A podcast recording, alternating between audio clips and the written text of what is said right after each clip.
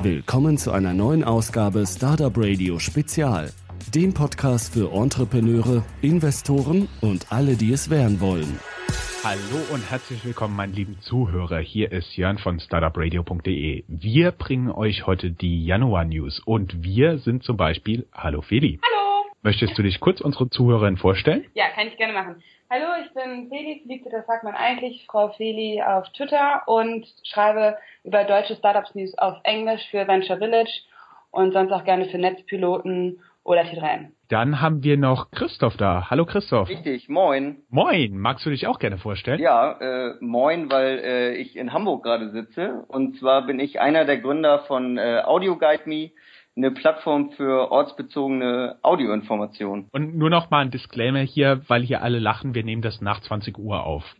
So, dann haben wir noch Dirk am Start. Hallo Dirk. Ja, hi. Könntest du dich auch kurz vorstellen? Ja, also ich bin äh, Dirk Elstner, ich betreibe den Wirtschaftsblog Blicklog oder Twitter unter Twitter Blicklog. Das ist also sozusagen aber eher mein Hobby. Ansonsten äh, arbeite ich hauptberuflich als Unternehmensberater, schwerpunktmäßig für Banken und ähm, habe noch nebenbei äh, zwei Kolumnen, eine für Kapital und eine für äh, Börse Online, wo es auch vorwiegend um das Thema Banken, Bankenwandel, auch Fintech, sehr viel Fintechs geht und äh, ja. Und last but not least, Kirill. Hallo zusammen, ich bin der Co-Moderator, mich kennt man ja schon von der Stimme. Herzlich willkommen bei Startup Radio. Ja. So, sehr schön. Wir haben so ein bisschen das Lieblingskind von Feli heute in den News. Feli, was ist das? Number 26. Sehr schön, da haben wir gleich sicher eine schöne Diskussion drüber. Und wir haben euch natürlich auch Startup News mitgebracht. Kirill, was hast du denn mitgebracht? Genau, ich würde mal sagen, das sind doch gute Nachrichten. Also laut TechWorld konnten im letzten Jahr die europäischen Startups 7,9 Milliarden Euro an Venture Capital einsammeln. Da würde ich doch mal behaupten, dass das Geld auf der Straße liegt, zumindest für die Startups. Würde ich das auch so sehen? Nee. Steht da danach drin, wie viel, an, äh, wie viel Prozent ihrer Anteile sie im Schnitt abgegeben haben? Also ich, ich wollte auch gerade sagen, ich, ich habe noch keine Straße gesehen, auf der Geld liegt. Ich glaube, wenn, dann sind die nicht in Frankfurt. ich äh, kann, kann euer Gefühl auf jeden Fall nur äh, bestätigen. Auf, auf der Straße liegt das definitiv nicht. Aber kann es sein, dass es einfacher geworden ist, Venture Capital einzuwerben? Also ich meine, früher hat man da Entschuldigung, Old School, Dirk, das sagt dir vielleicht noch was, die Financial Times Deutschland, ne? Die habe ich früher gerne gelesen. Und dann hat man ab und zu mal was gelesen. Ein deutsches Unternehmen hat so ein bisschen was. Und jetzt haben wir irgendwie solche Kracher wie Creditec 200 Millionen. Aber hallo.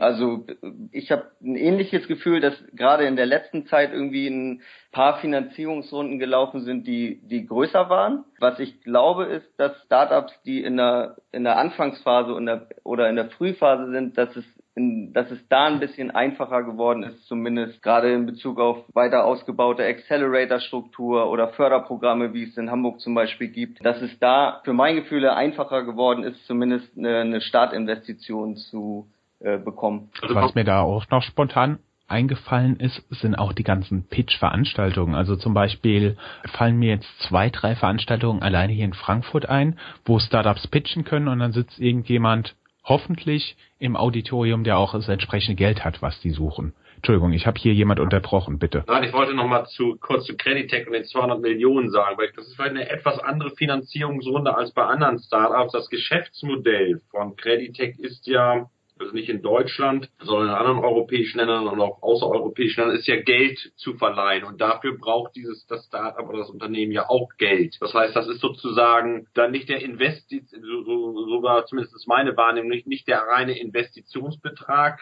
ähm, für das Startup selbst zum Aufbau oder zum Marketing, sondern auch das Geld, was dann als quasi als Commodity rausgegeben wird als die Kredit, an, die, an die Kreditnehmer. Deswegen hat das ein, aus meiner Sicht hier einen etwas anderen Charakter. Mhm. Diese 200 Millionen, die müsste man da, da ein bisschen relativieren dann an der Stelle. Airbnb letztes Jahr auch 475 Millionen eingesammelt. Ja, das dafür muss eine alte Frau lange stricken, ne? Ja, kann man so sagen. Aber ähm, oder Delivery, also Lieferheld, hat über 500 Millionen eingesammelt. Also sind da so ein paar Riesenrunden dabei. Ah, andersrum gesagt, Rocket Startups haben insgesamt drei Milliarden Euro eingesammelt. Ja, das überrascht auch nicht. Ja. Rocket Startups ja mit dem Börsengang oder was zusammen, oder? Nee, davor schon. Exciting Commerce, Rocket Internet hat bisher drei Milliarden Euro eingesammelt.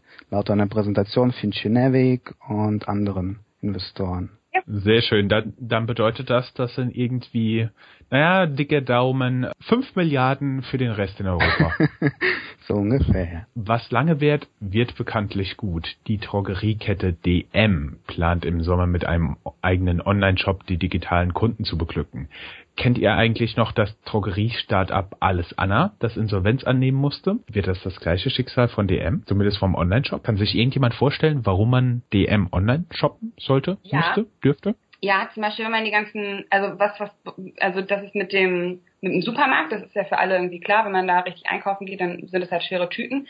So Drogeriemarkt braucht man irgendwie Rasierklingen oder ich sag, also wir sind hier in so einer Männerrunde, Rasierklingen oder Frauen auch. Egal. Auf jeden Fall sind es ja nicht so schwere Sachen. Aber wenn man zum Beispiel ganzen Beauty-Blogs oder ähm, Videos auch nimmt und da einen hier sofort Ordern-Button einbauen würde, würde sich das sicherlich rechnen. Also könnte ich mir vorstellen, dass es da einen Case gäbe. Ansonsten jetzt irgendwie einmal Wattepads und äh, Q-Tips, weiß ich nicht, ob ich die online bestellen würde. Also ich würde grundsätzlich alles online bestellen bestellen, wenn alles online bestellbar ist. Ähm, meistens kauft bei uns meine Frau ein, dann ist eine noch bessere App da an der Stelle vielleicht. Aber ich würde sonst grundsätzlich alles online bestellen. Also ich habe jetzt gerade hier von Rewe Post bekommen. Da kann ich auch Lebensmittel online bestellen. Das sollten wir auch irgendwann mal ausprobieren. Ja, Rewe habe ich sogar schon im Online-Shop gesehen. Das kann man sich ja direkt liefern lassen. Der Charme des Ganzen ist, das machen immer relativ kräftige Leute, weil ich die hier in der Nachbarschaft sehe, weil die meisten Leute lassen sich eben Getränkekisten liefern. Ja. Und dann gibt's auch ein Prinzip, das bedeutet, wenn du zum Beispiel das Zeitfenster zwischen 8 Uhr morgens und 12 Uhr morgens am Samstag haben willst, kostet das ein Betrag X. Und wenn du das Zeitfenster irgendwie von 10 bis 11 haben willst, dann kostet es ein ganzes Stück mehr. Ah ja, okay. Das finde ich auch. Nachvollziehbar. Das ist so ein bisschen wie halt Weihnachten mit dem Zug fahren oder also wegfliegen oder halt in der Nebensaison. Genau. Ja, genau. So nehme ich das auch wahr. Kirill, welche News hast du noch? Genau, dann kommen wir doch auch zu Rocket Internet. Rocket Internet zündet eine weitere Rakete. Das Startup Bonativo bringt den Wochenmarkt ins Netz. Also, was gerade ja gesagt wurde, wenn ich könnte, würde ich mir alles online bestellen und liefern lassen. Ich finde dieses Liefern lassen immer schwierig, weil ich halt da sein muss, wo es gerade hingeliefert wird. Tagsüber bin ich vielleicht im Büro oder irgendwo und würde es dann da bekommen, muss es dann nach Hause tragen. Ich war also, ich glaube, da muss man gucken, wie wie Deutsche das oder ja, ja, wie wir das annehmen, ob viele das machen oder nicht. Grundsätzlich kann ich mir vorstellen, dass es viele gibt, die auch gerne auf den Wochenmarkt gehen, also die es einfach gerne machen, die gerne ihren Obst- und Gemüsehändler da sehen. Ich kenne das Produkt jetzt nicht, was die da genau launchen dann, aber ich glaube gerade beim Thema Wochenmarkt kann ich mir gerade nicht vorstellen, dass man sich das so einfach ins Netz verlagern lässt, weil beim Wochenmarkt kommt es ja darauf an, also das sind ja wirklich Leute, die zum Wochenmarkt gehen, die wollen die frische Ware sehen. Ja, und die wollen genau das, was sie da auch sehen oder theoretisch auch anfassen können, wollen sie kaufen. Und das kann ich online nicht. Also ich glaube, das nur sehr eingeschränkt. Also im Bauch heraus würde ich das sagen. Ich bin aber auch kein Wochenmarktexperte. Aber ich glaube, dass man das normale Wochenmarktpublikum, das man hier sieht, dass man das damit nicht erreicht. Aber das weiß ich wieder nicht. Denn wenn du hier Sauer, Sauer Müller von um die Ecke hast, bei dem du immer deine Tomaten kaufst und so, und der ist auf einmal, auf einmal auch online verfügbar und du kennst die Qualität und den Typen und so ähm, und kannst dich darauf verlassen, dann kann ich mir schon vorstellen, dass es funktioniert. Und ich glaube, dass man ein ähnliches Argument vor einiger Zeit oder vor einigen Jahren auch benutzt hat, um zu sagen, Klamotten möchte man aber gerne anfassen und anprobieren. Ja also ich weiß nicht, wie es mit Essen zurückliefern oder nicht haben wollen, wie das funktionieren würde. Ich glaube, im Zweifelsfall wird man sagen, hier, also die Tomaten sind nicht mehr so rot wie vorher, die, die bestelle ich jetzt woanders. Aber ich weiß nicht, ob das der springende Punkt wäre. Ich, ich sehe das ähnlich wie Feli auf jeden Fall, weil ich, ich bestelle zum Beispiel persönlich äh, be bekomme eine grüne Kiste. Ähm, wo ich aber, wo ich noch den direkten Kontakt zu dem Hof habe, von dem ich die Erzeugnisse bekomme. Dieser Schritt, den, den Rocket da machten mit äh, Bonativo, das ist mir persönlich dann eigentlich schon ein Schritt zu weit, weil es dann wieder zu anonym wird. Aber wenn du, das ist doch eigentlich so ähnlich wie Zalando für, für einen Bauernhof, oder? Du siehst also nicht mehr nur deinen Bauernhof, sondern auch die anderen drei, die du vorher noch nicht kanntest. So wie bei Klamotten, du gehst nicht mehr irgendwie nur bei, keine Ahnung, ähm, Esprit rein, sondern auch noch, du siehst halt auch noch die ganzen anderen Sachen, die daneben stehen, teurer oder günstiger sind oder so vielleicht irgendwas haben, was der andere Bauernhof nicht hat? Ja, es ist glaube ich so, dass du von Erzeugern aus deiner Region dir was zusammenstellen kannst. Also du willst die Wurst von Bauer Hans und äh, den Salat von Bauer Friedrich und dann Bonativo fährt los, holt dir das ab. Ab und bringt dir das ähm, innerhalb der nächsten zwei Tage, glaube ich, Bestelltermin vereinbaren. Für mich äh, gefühlt mag ich es aber, die, diese persönliche, diese persönliche Verbindung zu diesem Hof zu haben, wo ich meine Erzeugnisse bestelle. Die mich anrufen, wenn es die Tomaten nicht gibt, die ich nächste Woche bekommen soll und äh, mir sagen, ob ich mir dafür was anderes aussuchen möchte oder so. Also ich finde zwar einen Schritt weiter, als halt persönlich auf den Wochenmarkt zu gehen, aber diese, diese persönliche Bindung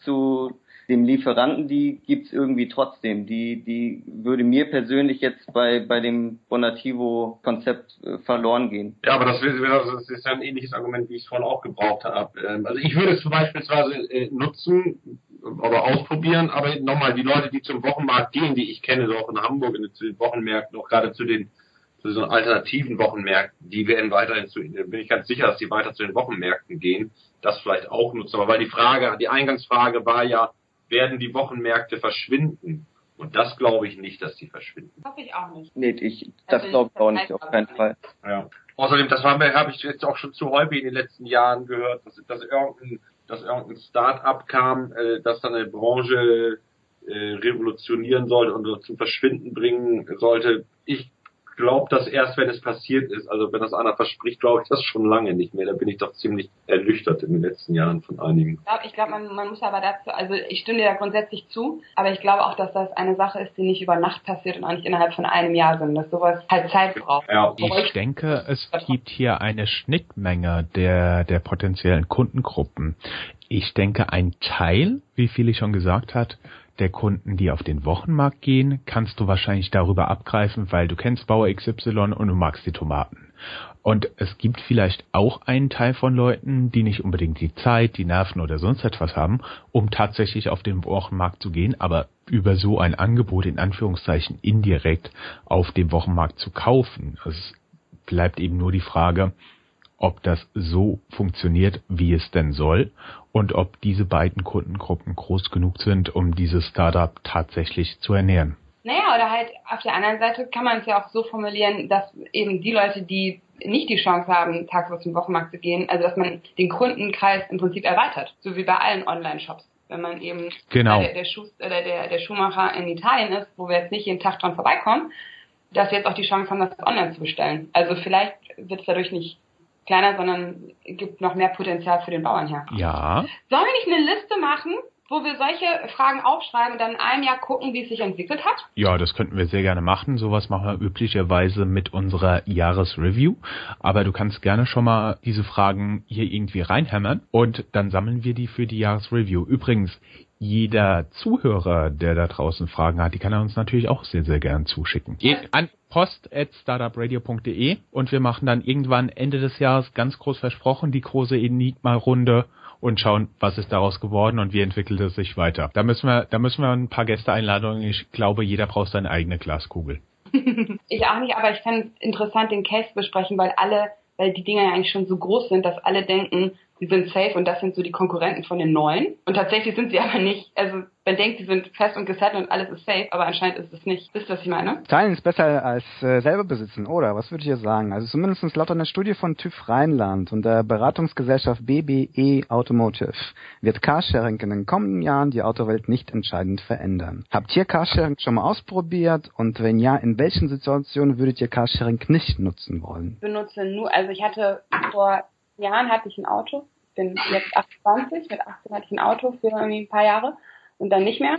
Und ich benutze nur Car2Go und DriveNow, wenn ich mein Fahrrad nicht benutzen kann. Ich benutze überhaupt kein Carsharing gerade, was wahrscheinlich daran liegt, dass ich wenig Auto fahre in der Stadt und wenn mein VW-Bus äh, vor der Tür stehen habe. Wenn ich jetzt mal, ich hatte ja gesagt, ich hatte in, hab 20 Jahre in Hamburg gewohnt, da haben, haben wir unser Auto mal so alle zwei, drei Wochen mal äh, genutzt und hatten dann aber Schwierigkeiten, in Winterhude einen Parkplatz zu finden. Ich würde, wenn ich noch in Hamburg wohnen würde, ganz sicher Carsharing nutzen. Hier bei uns jetzt, wo wir jetzt wohnen in Bielefeld, ist etwas schwieriger, weil hier gibt es zwar auch Carsharing, aber in der sozusagen in der in der Spießergegend, in der wir wohnen, gibt es das wahrscheinlich eher keine Autos. Da müsste ich dann erst in die Innenstadt fahren und das ist mir dann zu umständlich. Aber in Hamburg ganz sicher. Also das ist genau das ideale, die ideale Lösung für so eine Großstadt, muss ich sagen. Ich persönlich nutze auch kein Carsharing. Ich habe noch mein eigenes Auto. Das brauche ich auch immer halt, wenn ich mich außerhalb von Frankfurt bewege. Wenn ich mich innerhalb von Frankfurt bewege, dann nutze ich hier ehrlich gesagt ein Mietfahrräder, also Bicycle Sharing, wie man das auch immer nennt. Aber zum Beispiel, ich habe das in, in Düsseldorf noch nicht mitbekommen, als ein Freund von mir und ich äh, nach Köln gefahren sind und da hat er sich ein, also gut, er hat auch kein eigenes Auto,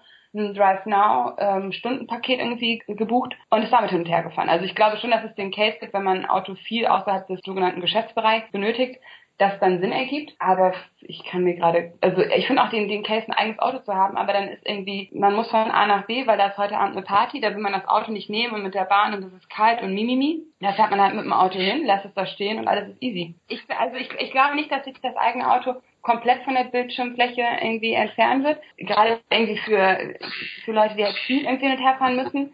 Aber für jemanden, der nicht notgedrungen darauf angewiesen ist, dass da morgens um 8 Uhr ein Auto vor der Tür steht, würde ich keinen Grund sehen, mir nochmal ein Auto anzuschaffen. Also sehe ich auch so. Also wie gesagt, in Hamburg brauchten wir das Auto, da sind wir mit öffentlichen Verkehrsmitteln gefahren oder haben dann noch so zentral gewohnt, dass man alles zu Fuß erreichen konnte. Der, und man braucht es nur, um rauszufahren. Und dafür wäre Carsharing ideal. Und innerhalb, Hamburgs kann man sich auch gut mit öffentlichen Verkehrsmitteln bewegen. Viel besser als mit dem Auto auf jeden Fall. Äh, wenn, du, wenn du jeden Morgen mit dem Auto zur Arbeit fahren würdest, dann würdest du dich zu Tode ärgern.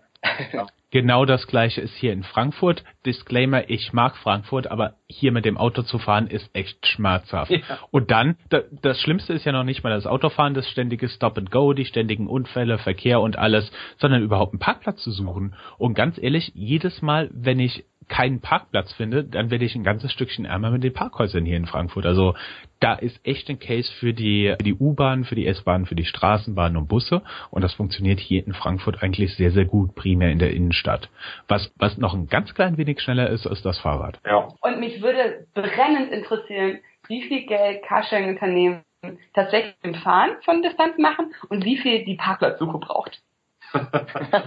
ja, das wäre interessant, auf jeden Fall. Also, so, dann habe ich noch ganz klein wenig News aus der Venture Capital. Zum einen natürlich ein Artikel des Wall Street Journal darüber, wie hoch bewertet jetzt die Startups im Moment sind. Xiaomi führt das Ganze an mit 46 Milliarden. Dann haben wir einen Artikel aus den USA von Recode. Da hat man auch einen neuen Rekord aufgestellt und 2014 hat man so viel Venture Capital eingesammelt für die Fonds wie noch nie zuvor. Wir erinnern uns, es gab 7,9 Milliarden Euro Venture Capital für die Startups in Europa. In den USA hat man sage und schreibe 29,8 Milliarden US-Dollar eingesammelt für diese Venture Capital Fonds. Dann nochmal ein ganz, ganz kleiner Schwenk nach Deutschland. Auf deutschestartups.de haben wir einen Artikel gefunden, 37 Prozent aller Startup-Gelder sind nach Berlin geflossen. Das ist Was? eigentlich sub subjektiv empfunden, ist das so ein bisschen weniger, als ich erwartet hätte. Wie viel? 37 Prozent? Yep. Es geht aber, ich glaube, dass München, München hat ja zum Beispiel Westwing, die haben auch neulich nochmal größer eingesammelt. Aber ist doch schön, wenn es so ein bisschen verteilt ist. Ja, persönlich denke ich auch, das macht Sinn, insbesondere so wie Deutschland historisch gewachsen ist, dass es nicht eine Stadt gibt, wo einfach alles an VC hinfließt, sondern dass es so ein bisschen verteilt ist und dass es da unterschiedliche Schwerpunkte gibt. Zum Beispiel sagen wir jetzt einfach mal E-Commerce in Berlin oder Fintechs in Frankfurt. Was hat man denn üblicherweise in Hamburg? Fintech und Staffel. Typische Startups für Hamburg. Ja, ich glaube gerade in der in der Presse sehr sehr viel Creditech auf jeden Fall. Staffel aus meiner Sicht sehr sympathisch. Kennt man glaube ich auch auf jeden Fall. Ich habe früher für die gearbeitet, das muss man vielleicht kurz erfüllen. ah, okay. Dann wen, wen kennt man auf jeden Fall noch von den von den etablierteren MyTaxi auf jeden Fall noch. Ich habe jetzt bestimmt äh, einige vergessen vielleicht von Top äh, Translation, kennt man das noch? Euch von von ähm, Protonet. Sicht, Sicht von außen, genau, Protonet auf jeden Fall. Tinnitus? Nee, nicht, nicht Tinnitus. Wie heißt der nochmal? Nicht Tinnitus. Track, richtig. Ja. Tracks auch super. Also äh, auch sehr sympathisch. Audio Guide Me. Super Produkt. Genau. Dann natürlich Audio Guide Me, genau. Auch äh, sehr sympathische äh, junge Herren. Nee, ja. Das ist auch, ist auf jeden Fall so, dass ich bin ja jetzt auch noch kein alter Hase, der sich jetzt äh, lange in der Startup-Branche hier in Hamburg bewegt, aber ich würde mal sagen, so seit den letzten zwei Jahren hat sich da in Bezug auf die Vernetzung untereinander und auf jeden Fall relativ viel getan. Also es ist schon, äh, die Startup-Landschaft ist auf jeden Fall extrem vielfältig. Es gibt viele junge Teams, die gründen, die ganz unterschiedliche Projekte irgendwie vorantreiben und es macht auch macht auf jeden Fall Spaß. Es gibt viele, viele Veranstaltungen. Es gibt eine Organisation, Hamburg Startups, die sich so auf die Fahne geschrieben haben, dass diese Vernetzung innerhalb der Hamburger Startup-Szene voranzutreiben. Das machen die sehr, sehr gut und das macht auf jeden Fall Spaß. Spannende, spannende Startup-Landschaft hier. Kennt ihr auch Fastbill? Ja. Fastbill, also vom Name, ja. Ja, Wir sitzen klar. aber überall. Genau, wir, ha- wir hatten Christian von Fastbill Wir haben keine mit seinem, mit seinem Let's See What's Work Blog haben wir, wir hatten auch mal René auf einem der Gründerstammtische, der ist hier, ja, ich würde sagen, fast ständiger Gast bei vielen Startup-Veranstaltungen und er war auch einer der Judges ähm, auf dem Startup Weekend. Also ja, sind persönlich bekannt, zumindest René. Genau, die sitzen, glaube ich, auch im Beta-Haus hier in Hamburg. Wollt ihr sonst noch was über Hamburg wissen? Wie ist das Wetter? Erzähl doch mal ein bisschen. Kalt, kalt und ungemütlich. Wieso ziehen dann so viele Startups nach Hamburg? Oder öffnen Hamburg ihre Das Weil Wetter ist so gemütlich, die Wohnlage ist brennend. Erzähl mal. Ich Ja, ich ich finde es spannend, an Hamburger Startups oder an der ganzen Szene, also ja, Hamburg Startups vernetzt sich, also vernetzt gerade die ganze Szene ein bisschen mehr, aber ich finde, dass die insgesamt ein bisschen understated sind und nicht so, oh geil, Pressemitteilung, wir haben neuen Praktikanten eingestellt, what up, so, sondern sind ein bisschen so, wenn es irgendwas wirklich Wichtiges gibt, dann melden wir uns schon, aber eigentlich lasst uns hier bitte unsere Suppe kochen und macht doch bitte euren Krempel woanders unter eine, oder? das ist ja, ja, finde ich ganz genau. Also ich meine, ich kenne jetzt die Hamburger Startup-Szene jetzt nicht so gut, ich kenne Creditech und ich kenne Figo ganz gut, aber das ist tatsächlich so, das ist so dieses hanseatische Understatement, so wie du das eben gesagt hast. Das macht, zeichnet Hamburg ja insgesamt aus. Das gilt ja auch für andere Unternehmen, so lange etablierten Unternehmen. Das ist, da, da macht man es nicht so laut, sondern man macht, man macht irgendwas und wenn es dann Aufsehen erregt, dann freut man sich, ähm, aber man treibt das nicht sozusagen äh, selbst aktiv voran. Das soll dann gesehen werden vielleicht, aber das, das soll, soll dann anderen auffallen. Aber man hat nicht so eine laute Klappe, das stimmt. Eine Frage in die Runde. Wenn man von außerhalb kommt, wann würdet ihr denn sagen, geht man nach Hamburg, München, Frankfurt oder Berlin? In welchen Fällen? Kommt halt auch darauf an, was du, was das für ein Unternehmen ist, was du für einen für einen, ähm, für einen Sektor hast dann. Also ich sag mal so für, für, für einen Bereich Fintech, den, den ich mir, den ich ja mir etwas intensiver angucke, würde man vielleicht eher sagen, nach Frankfurt zu gehen, vielleicht nach München. Yo, Manhattan, woo! Sorry. Genau. Wobei das eigentlich heute gar nicht mehr unbedingt so eine große Rolle spielt, ob man da sitzt, sondern man kann das, glaube ich, auch von den, von den anderen Standorten ganz gut machen. Aber es kommt letztlich auch darauf an, vielleicht was du für ein Personal suchst. Wenn du Ja. als Fintech einen Banker suchst oder Leute mit Bankerfahrung suchst, dann wirst du einfacher fündig in Frankfurt. Ja, ganz definitiv. Und du hast, du hast immer ein Thema, du, du brauchst auch nicht nur die fachlichen Mitarbeiter, sondern auch die technischen Mitarbeiter, die, ich sag mal jetzt mal ganz böse, Entschuldigung, Coder. Ja, Ja, und da brauchst du eben auch ein bisschen Bankverständnis und die Leute hast du hier. genau. Das, das ist zwar immer ein bisschen schwer, die aus den Banken wegzudocken. Und wenn du jemand richtig guten hast, dann laufen dir so die Tränen bei dessen Preisen, aber es gibt sie hier. genau. Aber es Auch- hat jetzt aber- zum Beispiel auch letztes Jahr von ähm, Hitfox hier einen Inkubator für Fintech aufgemacht in Berlin. Genau. Das hat keiner mitbekommen. Und doch, okay. Ja, das FinLib waren es die? Ja. genau. Hat man von dem was gehört? Was sind denn die Startups daraus? ähm, es gibt gerade ein neues, aber ich habe es nicht auf der Pfanne. Also es gibt zwei jetzt gerade. Das erste habe ich nicht gecovert, das zweite auch nicht. Ja, das ist doch das von, von Jochen Siegert. Also der ist der zumindest Geschäftsführer da, ne? Wenn ich das richtig. Zafedo und Billfront stehen hier auf der Webseite. Und natürlich nicht zuletzt Number 26, ne? So. yeah, da wären wir bei dem Thema, Lieblingsthema von Fele. Fele, erzähl mal. Alles geschlossen. Nein, aber ich glaube auch, es gibt, äh, ich weiß gar nicht, wen haben wir denn? In München gibt es doch auch Paymil, ist auch Fintech. Ja, München ist die Fidor Bank, gut, das ist kein, das ist ja kein Startup mehr, aber war mal ein Startup, ist aber auf jeden Fall Fintech. Ich glaube, Genie sitzen die nicht, die sitzen nicht auch sogar in München. Das weiß ich jetzt aber nicht. In München war ich, ich hatte mal ein Projekt in München vor, vor ein paar Jahren, da war ich eine längere Zeit da und da war ich ganz erstaunt. Es gab da doch diverse Firmen ähm, im, so im Münchner Raum, die sich da, die sich da angesiedelt hatten. Wir haben, hab ich, die habe ich letzte Woche sogar noch getroffen, den, den Gründer Lendi, Lendico. Die sitzen auch da unten in München beispielsweise. Also ich glaube schon, ähm, dass, wie auch immer es eben gesagt hat, dass man nicht unbedingt irgendwo sitzen muss, wo halt man Hub ist, aber ich glaube, oder ich könnte mir vorstellen, ich formuliere es mal so, dass es schon sinnvoll ist, zum Beispiel mit einem Fintech-Startup nach Frankfurt zu gehen, weil man eben die ganze oberste Heeresleitung von allen Finanzinstituten dort hat. Und dann halt ja. nicht jedes Mal, wenn man mit einer Bank oder mit irgendwem sprechen möchte, erst dahin fahren muss, sondern es ist ja auch so ein bisschen das, das Social Life, die Branche, in der man sich begibt oder mit der man sich irgendwie umgibt, wie man dann so hier und da zufällig kennenlernt und so weiter und so fort. Und also ich könnte mir vorstellen, sollte ich ein Fintech-Unternehmen gründen, dass ich tendenziell vielleicht mir das angucken würde. Also ja, ja ganz definitiv. Und ich denke, hier, hier geht auch immer mehr in puncto Fintech-Startups. Und es würde mich freuen, wenn es noch ungefähr so gefühlt die zehnfache Menge wird.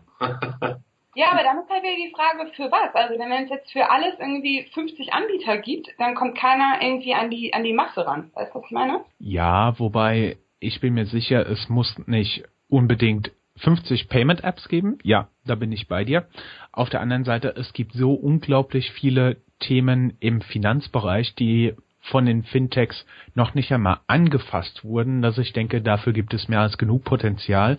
Wo ich im Moment sehr, sehr viele Fintechs sehe, ist insbesondere in dem Bereich Customer Interface. Also mag das jetzt Number 26 sein, die hinten dran eine Bank stehen haben, oder mag das zum Beispiel Vamo sein, die sehr, sehr einfach diese Idee des Sparens, des gezielten Sparens, auch mit, ähm, mit der Portfoliokurve und so ähnlichem sehr schön darstellen, aber da steht auch eine Bank hinten dran. Also insofern ja. würde ich das mal, Entschuldigung an alle Fintech-Startups, einfach mal so als Art, ja, da, da steckt viel Hirnschmeiß dran, ich weiß, aber als so eine Art intelligentes Customer Interface sehen, da gibt es noch sehr, sehr viel mehr, was man machen kann. Ja, aber es muss doch überall eine Bank hinterstehen kann ja, also ich kann jetzt nicht losgehen und sagen, alles klar, ähm, schiebt eure Überweisungen über Frau Felis Konto. Das wird schon. Also, also äh, ganz ehrlich, wenn es über dein Konto geht, dein Konto führst du ja auch bei einer Bank. Insofern steckt da eine Bank dahinter, ja. ja also alle müssen ja eine Bankenlizenz haben und die kriegst, äh, die, die ist du kannst ja als Startup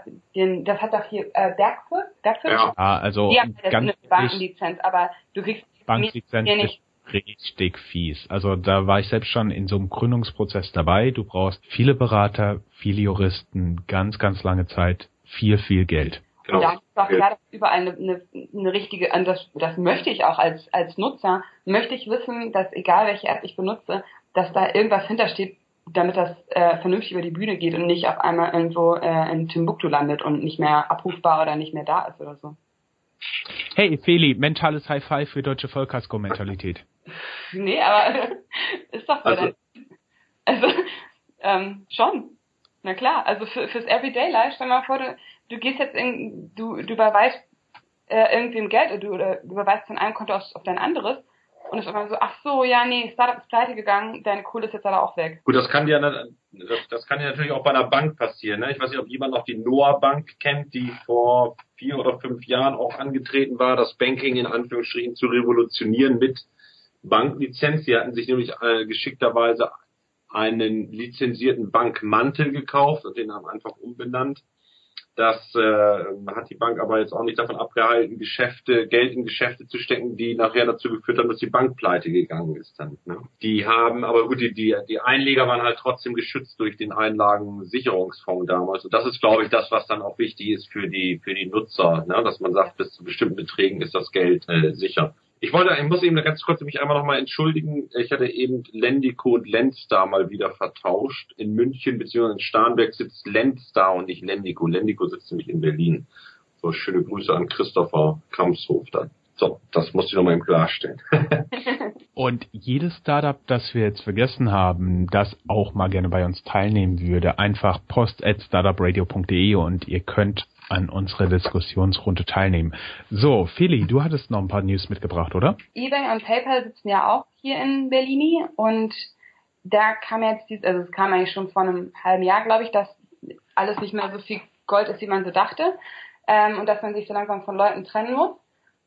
Finde ich interessant, weil viele Startups ja den Anspruch haben oder nicht den Anspruch haben, aber daran gehen oder die als großen als großen Konkurrenten sehen. Wir sind das neue eBay oder wir sind das neue, wir versuchen PayPal einfacher zu machen oder irgendwie sowas.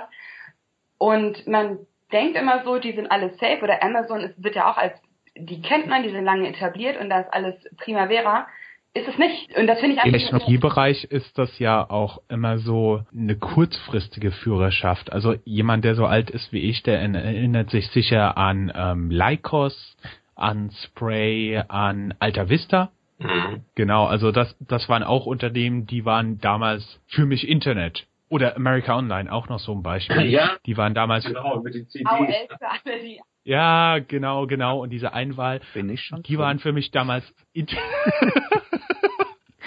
die waren für mich damals Internet und inzwischen sind die entweder nicht mehr existent oder in der Bedeutungslosigkeit ja. verschwunden. Ne? Aber ist das nicht spannend, dass man, dass das halt die Sachen, die waren auch mal Startups und das sind so die Vorzeigemodelle, die es halt geschafft haben. Oder man, man denkt, sie haben es geschafft, weil sie irre viel Geld eingesammelt haben und etabliert sind und selbst ähm, irgendwie unsere Omas kennen irgendwie Ebay oder haben das schon mal gehört oder halt andere andere Sachen und auf einmal kommt halt der nächste Schwung oder sie haben vielleicht weil sie keine Startups mehr sind, den Anschluss verpasst, vielleicht sind sie zu groß geworden, haben, können sich nicht schnell genug anpassen oder auch, dass ein System für Sachen genutzt wird, von dem man vorher nicht ausgegangen ist. Also eBay war zum Beispiel früher, ähm, du packst deine alten Schuhe da drauf und dann wird losgewettet und los ähm, Auktion, Auktionshaus ähm, geguckt, wer am meisten bietet, bekommt am Ende. Und jetzt plötzlich sieht man da die ganzen Shops und merkt, also keiner geht mehr zu eBay, um da irgendwie auf eine Handtasche zu wettern, sondern man geht dann zu eBay Kleinanzeigen und guckt, wer sie irgendwie günstig anbietet oder zu Stuff oder Spock oder wie sie alle heißen und sucht woanders. Und das war ja eigentlich das Geschäftsmodell von eBay, dass sie darüber Geld verdient haben. Das scheint ja dann nicht mehr so richtig ganz zu funktionieren. Ich habe nur einen Tweet gesehen, in dem dann stand, dass man also das Geschäftsmodell jetzt irgendwie ummünzen wollte und mehr auf diese festen Shops gehen möchte. Mhm. Also, dass man da halt irgendwie Geld rausziehen kann. Problematisch ist halt nur, dass die ganzen Shops, wenn es zu teuer werden würde, natürlich zu Amazon rübergehen würden. Oder zu irgendwie Ich glaube, die meisten davon wird es sowieso wahrscheinlich schon doppelt geben. Das ist etwas, was mir auch aufgefallen ist.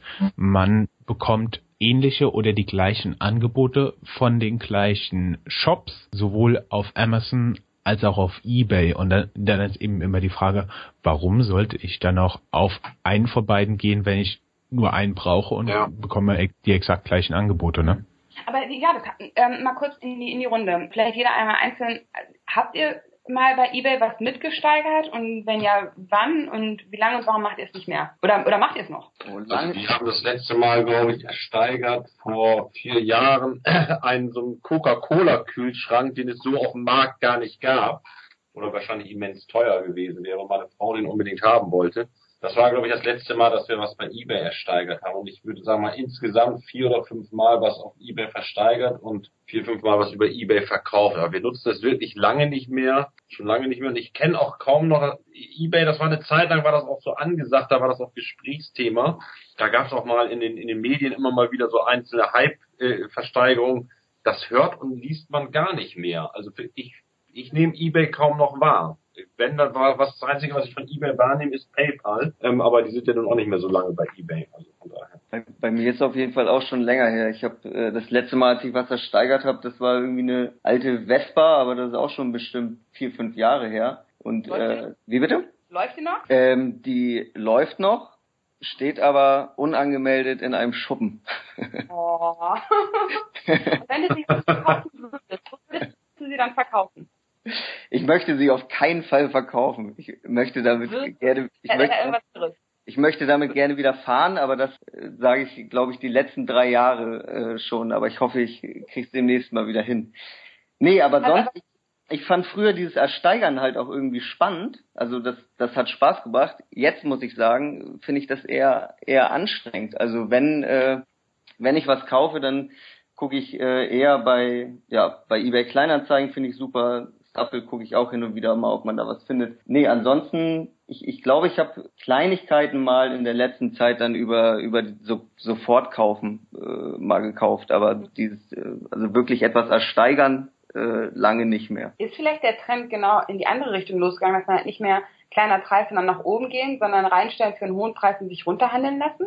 Ja, das kann das Kann gut sein, ja. Äh, Entschuldigung, ich wollte jetzt gerade nicht, nicht die ganze Interviewrunde äh, beenden. Wie, wie, wie sieht es bei den anderen aus? Nur damit wir einmal so einen Rundumschlag haben. Ich habe letztes Jahr ein Handy versucht zu ersteigern, kam da nicht zum gewünschten Preis, aber ich nutze ehrlich gesagt eBay schon sehr lange nicht mehr. Ich gucke an. Ähm, hier ist Jörn, das gleiche hier. Ich habe gerade in meinem Krawattenstapel gesucht und ich habe eine Krawatte gebraucht von einem normalerweise sehr teuren Hersteller gekauft. Als ich mir das habe so durch den Kopf gehen lassen, während Kirill gesprochen hat, die hatte ich schon zu einer Veranstaltung von vor etwa einem Jahr an und das muss das letzte gewesen sein, was ich bei eBay ersteigert hatte. Also war ich da auch schon mindestens ein Jahr nicht mehr. Vielleicht ist das ja auch, das ist finde ich schon was ganz interessantes Phänomen auch mit eBay, dass es out ist oder also ich finde ich nehme es jetzt mal als out wahr aus dieser Diskussion. Ich glaube, das ist aber auch die Angst möglicherweise auch von Unternehmen wie Google und Amazon. Vielleicht innovieren die deswegen so stark, ähm, weil sie auch, auch die befür müssten befürchten, auch wenn sie eine sehr, sehr starke Marktmacht derzeit haben, aber auch die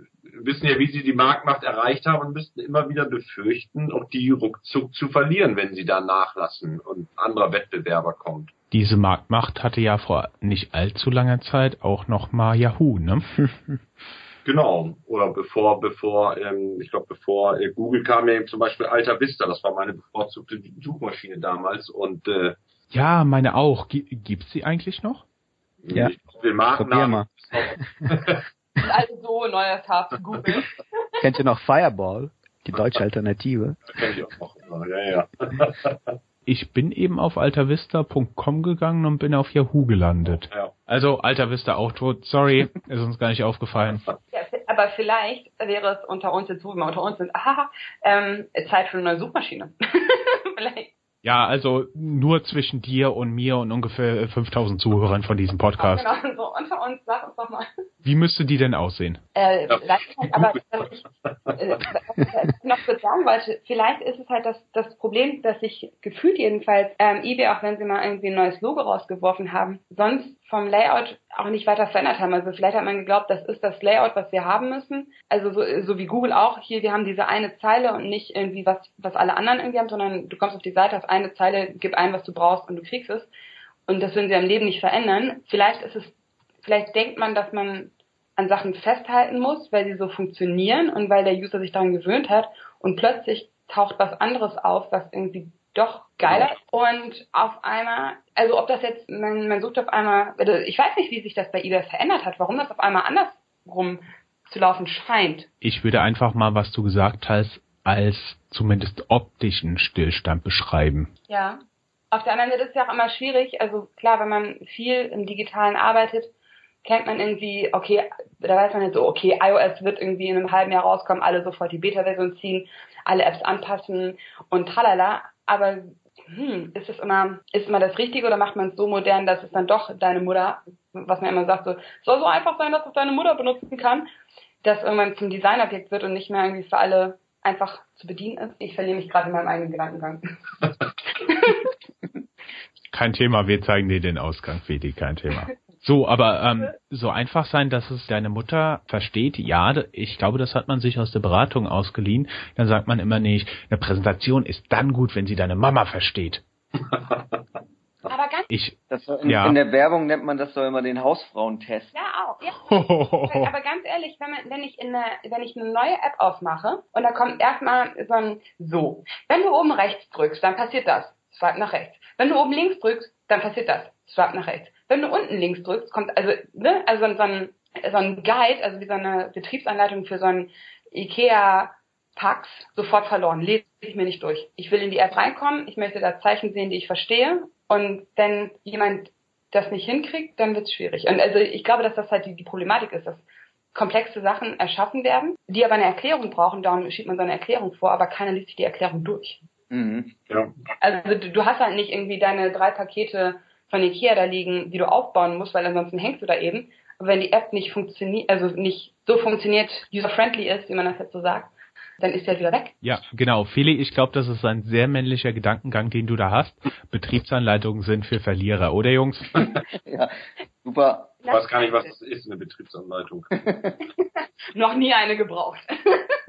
Eben manchmal dauert es allerdings auch länger ohne Betriebsanleitung, aber ich hasse die. die ich nutze dann auch bestimmte Sachen nicht, wenn, wenn, wenn das sich nicht von selbst erklärt. Also dann bleibt das irgendwie liegen. Ich meine, das sehen wir auch jedes Mal, wenn wir irgendwie ein, irgendwie ein Computer-Dingsbums installieren. Also heute kriegt man halt so einen Mac und dann steht da drin so, hi, gib deinen Namen ein, ja, hi, ich bin Feli, so dann geht so, hallo Feli, drück jetzt auf ABC, tak, tak, tak, tak, tak, gib hier dein Passwort ein. Und früher war es halt so, Microsoft, nehmen Sie die CD, also in so einem, ne, so einem kleinen Handbuch wird ja einmal mitgeliefert zu den CDs, nehmen Sie die CD, packen Sie es ins CD-Laufwerk oder ins Diskettenlaufwerk oder was auch immer damals irgendwie so angesagt war. Dann hatte man halt schön so eine ausgedruckte Beschreibung, was man als nächstes machen musste. Das, das zieht halt heute nicht mehr. Wenn Apple jetzt irgendwie eine Version rausschicken würde und allen irgendwie so ein, zum Ausdrucken so ein Guide, hier, wie kriegst du das Update geladen? Ja. Tschüssing. Das erinnert mich an irgendwelche Aktionen, als man noch Disketten hatte, da standen Nummern drauf und dann stand da drauf, jetzt legen Sie bitte Nummer 7 ein. Ich habe nur sechs geliefert bekommen, was soll er denn mit? Wie Ikea hat mal einen Computer zusammenbauen lassen? ja, wie gesagt, Betriebsanleitungen sind für Verlierer, ne? Nein, nicht immer, aber ich glaube, in technischen Sachen sind wir halt so, so, wir halt, macht eine App auf und entweder du verstehst sie oder wenn es zu kompliziert ist. Provozierte Frage, verdummen eigentlich die Menschen dadurch jetzt? Alles muss einfach mhm. und schnell sein, aber dann äh, aktivierst du ja gar nicht den Gedankengang dann. Nein, aber es ist, warum, warum muss ich für eine App, wo ich, ähm, was auch immer jetzt, also ob es jetzt, also ich, darf ich Staffel als Beispiel nehmen? Oder sag ich immer, ähm, auf Facebook, warum sollen da irgendwelche Zeichen sein, die ich nicht verstehe, die ich noch nie vorher gesehen habe, die dann irgendwie mega kompliziert, wo ich dann erstmal drei Stunden nachdenken muss, was könnte jetzt passieren, wenn ich auf Posting veröffentlichen oder wenn es halt irgendwie ein anderes Wort ist, was ich nicht öffentlich zugänglich mache oder irgendwas. Es ist halt einfach, du brauchst halt irgendwie ein Vokabular und ein Zeichen, ein Zeichensatz, den die Leute auf Anhieb verstehen. Ich finde nicht, dass das was mit Verdummen zu tun hat, sondern einfach, so, da, da ist eine Tür und da steht drauf Push oder Pull. Und dann weißt du halt, was du zu tun hast. Okay, ja, das ist der Usability Design quasi, also benutzerfreundliches Design. Okay, das ist ja das eine, ja. Ich glaube nicht, dass du dadurch verdummt. Es kommt ja auch darauf an, bei, ich sag mal, bei bestimmten Sachen willst du es, wenn du die, das an, wenn du ein konkurrierendes Angebot hast, gerade bei Apps hast du das ja ganz häufig, ein konkurrierendes Angebot hast, bei Foto-Apps fällt mir das zum Beispiel aus, was, was einfacher zu bedienen ist dann, ähm, weil du einfach nur einen Schnappschuss machen willst, dann nutzt du die, die einfacher ist und die, die vielleicht mehr Funktion hat, die aber versteckt sind, äh, die nutzt dann wahrscheinlich kaum jemand. Wenn du jetzt allerdings ein, ich sag mal, ein ambitionierter Amateur oder Profi bist, dann befasst du dich wahrscheinlich auch mit diesen gesamten Details und suchst die und liest auch lange Anleitungen dann dafür. Aber das hängt immer davon ab, in welchem, ich sag mal, in welchem Kontext man sowas auch anwenden will dann. Aber nutzt einer von euch äh, Instagram und Aya? Nutzt gar nichts von beiden. Äh, ich habe mir beides mal angeguckt, nutze aber auch äh, derzeit nichts, nichts von beiden. Weder noch. Weder noch. Okay, also ich nutze beides und beides ist ja im Prinzip, mach ein Foto, leg ein Filter drüber, es sieht gut aus. Aber IAM hat halt noch viel mehr das ganze Community und Tagging-Ding und man kann halt einfach durch die App swipen, also in der App rumswipen, um die ganzen Filter halt durchzugehen. Und jedes Mal, wenn ich bei Instagram bin, hänge ich da und will er mit dem, mit dem Finger rüberschieben und es geht nicht. Und ich frage mich einfach, warum Instagram nicht einfach das übernimmt. Verdammt nochmal. Schwer sein. Also einfach dieses Durchswipen. Nee, du musst immer unten ein Filter nach dem anderen anklicken, bis du den schönsten gefunden hast. Ich ja von vorne an, weil du gemerkt hast, sind irgendwie alle doch nicht so gut oder Thema ist vorbei oder so.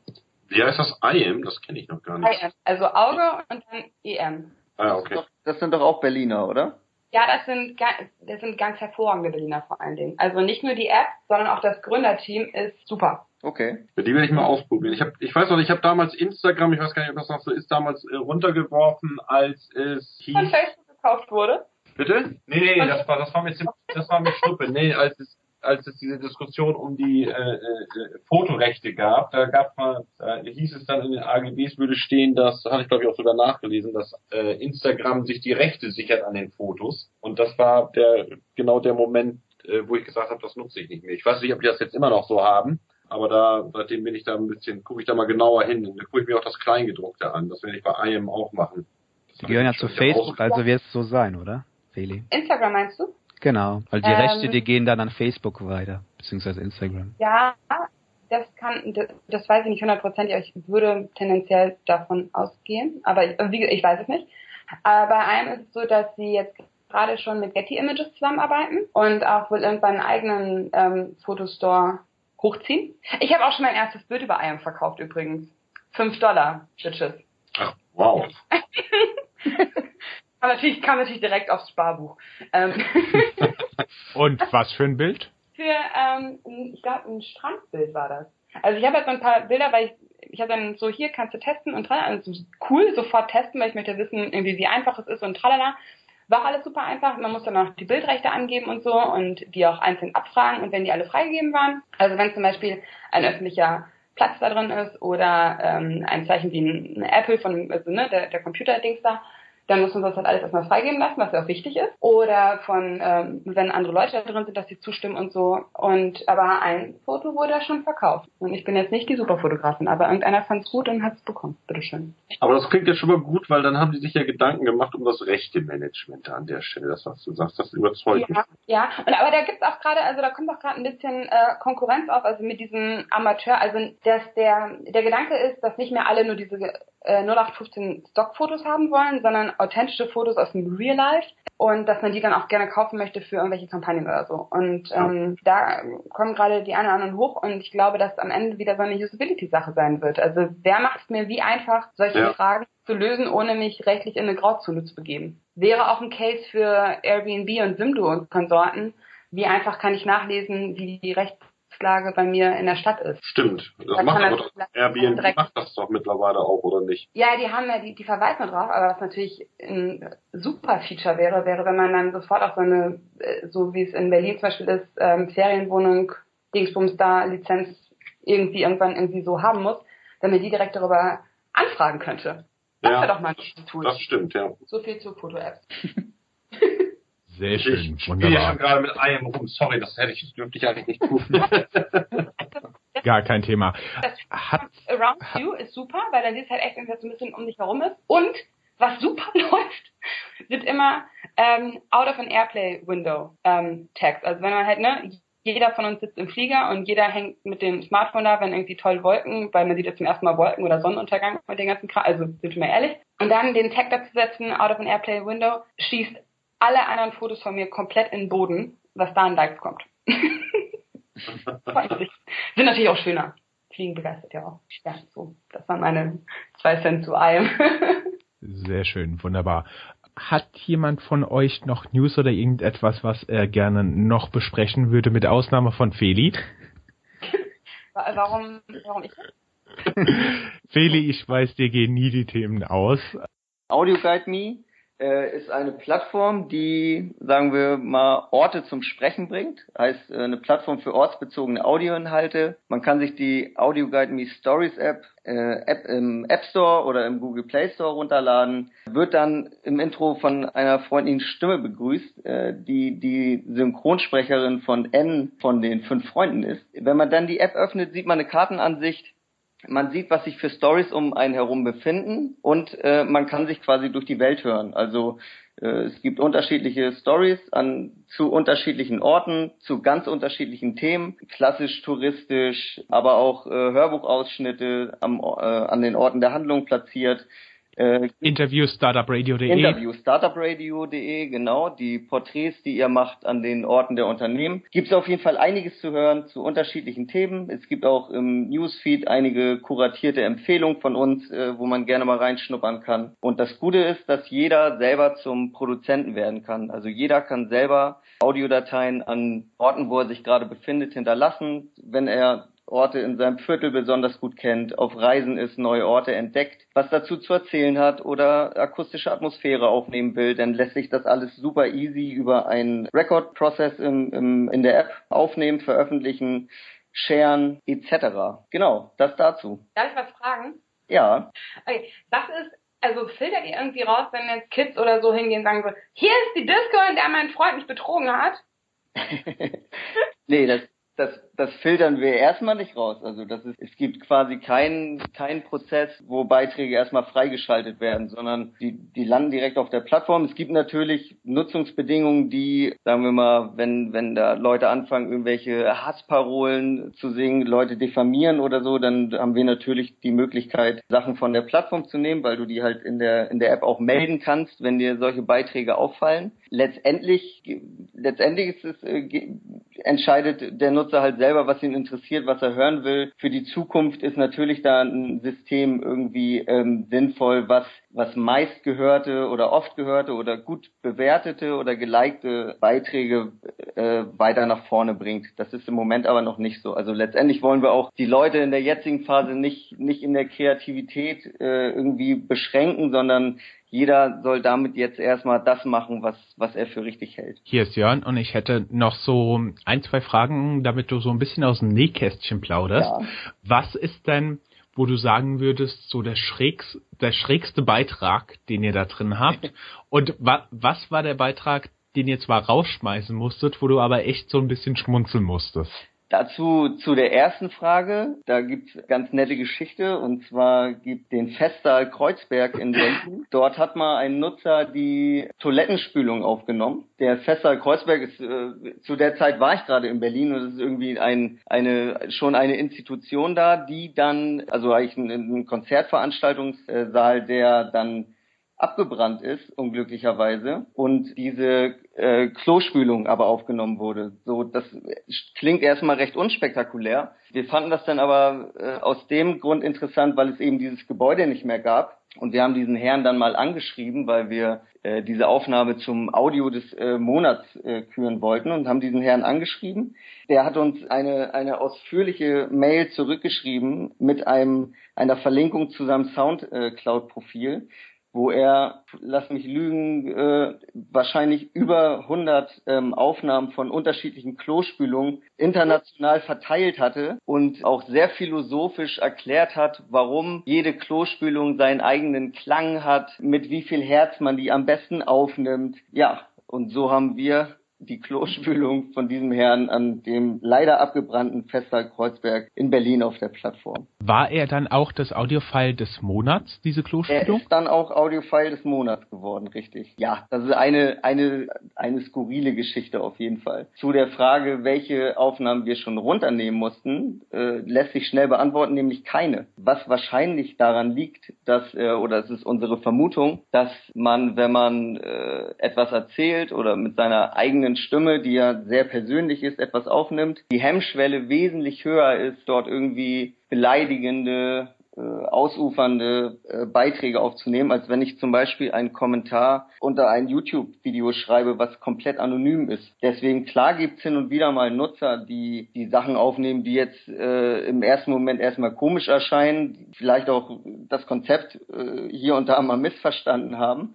Aber Beiträge, die in irgendeiner Form gegen, gegen Nutzungsbedingungen oder so äh, verstoßen haben, gab es bisher glücklicherweise noch gar nicht. Wie viele Nutzer und wie viele Downloads habt ihr so ungefähr? Wir haben Downloads jetzt ca. 15.000. Deutschlandweit oder international? Die App ist verfügbar in Deutschland, Österreich und der Schweiz. Okay. Also im Moment äh, gibt es die äh, App nur auf Deutsch, sind aber vertreten auf iOS und Android und haben gerade vor ein paar Tagen die neue iOS-Version gelauncht, die komplett überarbeitet ist. Und also, super ist, muss er sagen. Natürlich super. Selbstverständlich. Aber ganz ehrlich, ich finde das klasse, denn ich war, wo war ich denn? Ich war irgendwo, Bauhausstil war auf jeden Fall da irgendwie Thema. Und ich lief so durch die Stadt und dachte so, fuck, warum hat Foursquare hier nicht irgendwie so ein, so ein Ding, wo ich was über diese ganzen Sachen hören kann? Also das ja. ist ja so, so ein Städteguide zum Anhören und da scheint das ja zu sein. Das ist eigentlich ziemlich cool. Aber wie viel nimmt das an Beitrag? Also wenn man jetzt so mit dem normalen hier Handyvertrag da abhängt, wie viel zieht das an Kapazitäten? Ist das überschaubar oder? Ja, das ist überschaubar. Es ist auch so, dass die, die Beiträge haben ganz unterschiedliche Längen. Also teilweise an, wenn du unterwegs bist, hörst du ja wahrscheinlich eher mal Beiträge an, die, sagen wir mal, irgendwie so an die fünf Minuten dauern. Dann zieht das natürlich nicht, nicht so viel. Es gibt aber auch Beiträge, zum Beispiel die Startupradio.de Beiträge oder genau oder Beiträge von Reisebloggern, die halt, sagen wir, die so eineinhalbstündige Berichte über Orte, die sie besucht haben oder die mit Leuten sprechen, die Orte besucht haben. Das sind dann eher Beiträge, die man sich auch vom Anwendungsszenario her eher gemütlich zu Hause auf dem Sofa anhört. Da hast du dann wahrscheinlich auch einen WLAN-Zugang. Aber je nachdem, wie lang die Beiträge sind und wie viel du hörst. Kann man sich ähm, eine Frage, Feli. Wollen wir hier den, den Feli-Gedächtnispreis ausrufen für den Architekturstudenten, der die meisten und coolsten Audiofiles bei Audioguide nie hochlädt, um die Architektur zu erklären? Ja. ja, wollen wir. Hervorragend. Ich, ich, ich finde es halt, ich finde es wirklich ein, ein, ein, cooles Feature. Also auch wenn man jetzt sagen würde, äh, du bist jetzt irgendwie in Kreuzberg, gehst zum Cottbuser Tor, so, hier Cottbuser Tor, irgendwie das und das und das und jetzt gehst du irgendwie 500 Meter weiter, die Straßen entlang, rechts ist, also wenn man halt sich solche ganzen Episoden runterladen könnte und damit halt seine eigene Stadttour machen könnte. Also ich kann, ich kann mir auch vorstellen, dass das halt irgendwie Future Planning ist, aber das fände ich, also gerade wenn man irgendwie in Städte reist, die man noch nicht kennt. Und dann hätte man so eine, so eine Map, auf der man sehen kann, okay, wenn jetzt das Audiobook, äh, das, die Audiodatei runterlädt, läufst du einmal hier diesen Weg ab, kannst du dir auch noch mal kurz auf Google Maps irgendwie ziehen, damit du halt nicht dich verläufst, weil das können Leute ja auch. Ich spreche von einer Freundin. Und dann damit halt so eine Tour machen könnte, weil das wäre super. Gibt es auch, ne? Also es ist so, dass wir sind nicht so ganz tourgetrieben, sondern es ist eher so, dass du dir die, die Station raussuchst und, und eigentlich selbstgeleitet äh, quasi die Orte anguckst. Aber es ist so, dass wir auch relativ viel mit Tourismusorganisationen oder Städtemarketing zusammenarbeiten, die natürlich auch genau solche Touren haben, von denen du gerade redest. Und dadurch, dass wir, dass wir uns so die Vielfalt auf die Fahne geschrieben haben, also wir wollen eben nicht nur touristische Beiträge, sondern wir wollen vielfältiges Wissensangebot zu Orten haben, war es für uns extrem wichtig, ein, ein, ein System zu finden, wie man die Karte je nach seinen Interessen filtern kann. Das heißt, wenn du zum Beispiel jetzt die geführte Berlin-Tour äh, suchst, ich glaube, die, die haben wir jetzt noch nicht gerade auf der Plattform, aber wenn du sie dort finden würdest, dann kannst du dir die Karte immer nach deinen Interessen filtern. Das heißt, du im Moment ist die App für dich ein Berlin-Stadtführer und du die Karte zeigt nichts anderes als das, führt dich quasi von Ort zu Ort. Genauso kann die, kann die App für dich aber auch ein, in Hamburg ein Informationsmedium für lokale Berichterstattung von, von einem äh, Hamburger Lokalblog sein, die Audio-News über die App an den Orten des Geschehens veröffentlichen. Also die App soll für jeden so anpassbar sein, halt ähm, ausgerichtet auf die Interessen, äh, für die er sich gerade interessiert. Ich habe mir die App gerade runtergeladen. Gut aus. Super. Ist das ein bisschen doof, dass ich eben gesagt habe, für dieses weiter, weiter, weiter. Aber du musst den, du musst, wenn du ein bisschen Zeit hast, dann äh, machst du mal den Ton an und und und hörst dir an, was die Dame dazu zu sagen hat. Ah, okay. Ja, nee, Rat doch auch für einen Preis nominiert, oder? Wir haben, also wir haben letztes Jahr wir haben im März 2013 haben wir die erste, den ersten Prototypen rausgebracht. Haben damit, den haben wir relativ schlank gehalten und erstmal angefangen, Erfahrungen zu sammeln, um überhaupt zu gucken, ob, ob dieses Konzept ankommt. Dann haben wir uns letztes Jahr die, also seit ja, Anfang letzten Jahres angefangen, die Zeit zu nehmen, alles, was wir gelernt haben an Erfahrungen, nochmal mit in die Konzeption einfließen zu lassen und die App zu überarbeiten. Daraufhin haben wir ein neues Design entwickelt, Features rausgeschmissen, Features reingepackt. Also letztendlich ist da eine, eine neue App entstanden, mit der wir für, mit der wir den, den German Design Award äh, 2015 gewonnen haben. Also da gibt's ja nicht nur ein Gewinner, da gibt es mehrere Gewinner, da gehören wir auf jeden Fall dazu. Und wir waren letztes Jahr bisschen erstaunlicherweise, aber auch sehr, sehr erfreulich für den Deutschen Radiopreis nominiert, weil wir uns da mit einem, weil wir uns da mit einem Projekt gemeinsam mit einem Reiseblogger beworben haben, der Reiseberichte halt aus der ganzen Welt äh, veröffentlicht und selber auch in, in diesen Städten oder Ländern unterwegs ist und da richtig tolle Reportagen äh, erstellt. Und mit diesem Anwendungsszenario haben wir uns beim Deutschen Radiopreis beworben und waren da nominiert und als äh, relativ kleines Startup auch eigentlich, also die einzigen so in unserer Größenordnung, sonst nur mit so großen öffentlich-rechtlichen oder äh, etwas größeren Radiostationen vertreten. Das war auf jeden Fall super. Wir haben nicht gewonnen, aber wir waren nominiert. Das war ganz gut. Aber ähm, wie, wie seid ihr finanziert? Also wie viele Leute seid ihr und wie seid ihr finanziert? Einfach so Personal Interest? Ja, wir sind finanziert über ein Förderprogramm der Stadt Hamburg, nennt sich InnoRamp Up. Mhm. Ähm, ja, ist ein, ein Förderprogramm, Fördersumme bis 150.000 möglich. Wie viel habt ihr? Dürft ihr das sagen? Ja, dürfen wir sagen. Wir haben äh, 150.000. Cheers, well done.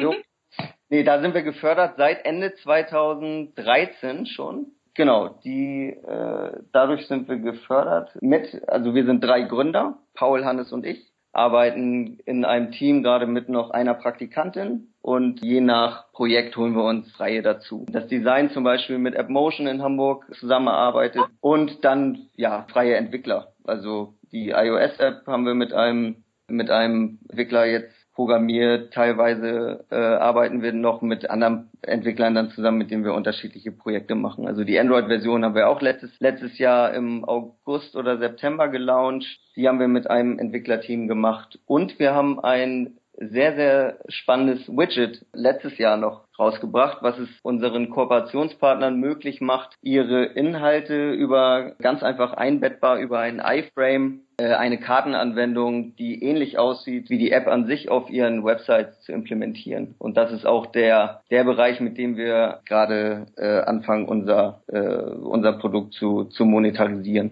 Vielen lieben Dank an alle Gäste und Teilnehmer. Das war eine ganz, ganz tolle Aufnahme für unsere Zuhörer, die jetzt hier nur die ultra kurze Version bekommen. Wir haben hier zwei, über zwei Stunden rumgeplödelt, Spaß gehabt und alles. Wunderbar. Vielen lieben Dank an euch. Es hat sehr, sehr viel Spaß gemacht, sonst wäre ich schon lange eingeschlafen. Wir haben euch gerne, gerne wieder im Programm. Und an alle Zuhörer, if you like it, share it. Lasst das die Welt wissen. Vielen Dank. Und hinterlasst einen Kommentar. Genau. Vielen Dank und wir wünschen euch einen erfolgreichen Tag. Bis dann. Ciao, ciao. ciao. Tschüss, tschüss. Tschüss.